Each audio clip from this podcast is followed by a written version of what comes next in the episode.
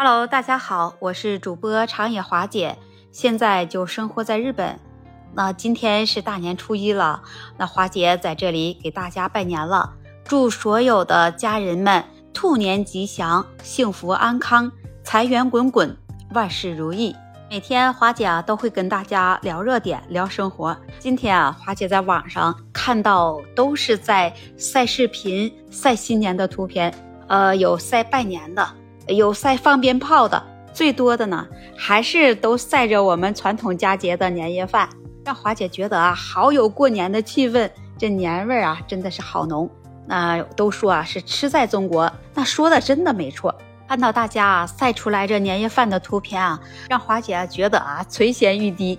那晒出来的不仅是厨艺，晒出来的这是色香味俱全。每一家的年夜饭都是满满的一桌子菜，各种美味的佳肴，呃，各种菜系。你看，从南方到北方都是有些特色的，让人看起来不仅我们觉得啊有食欲感，而且是眼花缭乱。这么多啊都是山珍美味。那这一顿做这么多，你能吃得完吗？那么如果吃不完这剩菜，你超过了六个小时，它就是属于剩菜剩饭了。长时间的来吃这些剩菜剩饭呢，对人的身体是有害而无益处。那剩下来的食物，呃，就算是你存放在冰箱里，你储存不好，它的色香味啊都会发生改变，它味道也不好。当你再看到这些剩菜剩饭的时候，我们一点食欲啊也都不会有了，更容易啊导致这剩菜剩饭中的含有的维生素 B 或者是含有的维生素 C，它的含量都会在减少，它的营养价值也都会在下降。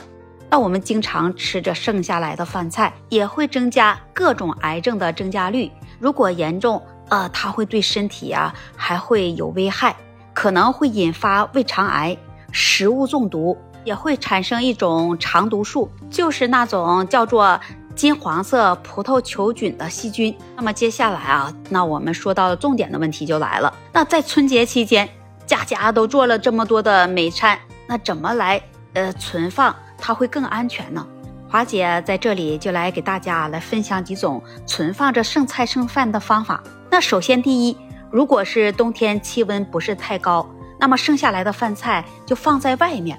它要比放在冰箱里会更安全，就像有一些肉类的、海鲜类的或者是拌菜类的，不建议大家长时间的存放。我们在做料理的时候呢，我们要少做，把它都吃得完。呃，如果你在冷藏存放，你二十四个小时内，亚硝酸的含量它基本不会变，但是啊，它菌落的总数呢会超过标准，会产生啊有毒的风险。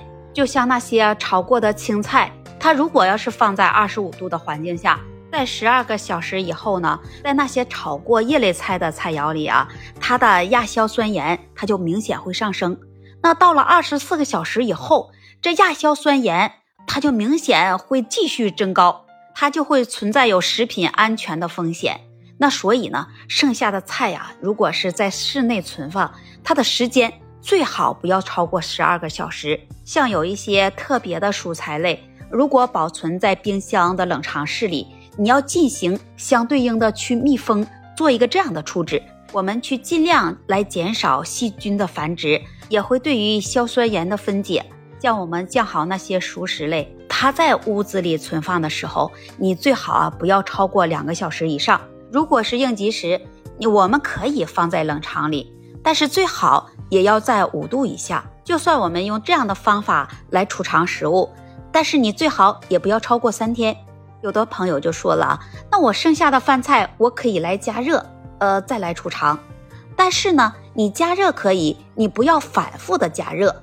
正确的方法呢，你是加热一次，呃，就为最佳了。那么最后，呃，华姐啊，要来再给大家来分享一下，如果你剩下的菜，如果我们来存放的时候，我们要选择小一点的器皿，或者是啊比较小一点的保鲜盒子。这样的储存方法，它可以减少在味道上呢，它互相呃容易串味儿，还能防止水分的蒸发。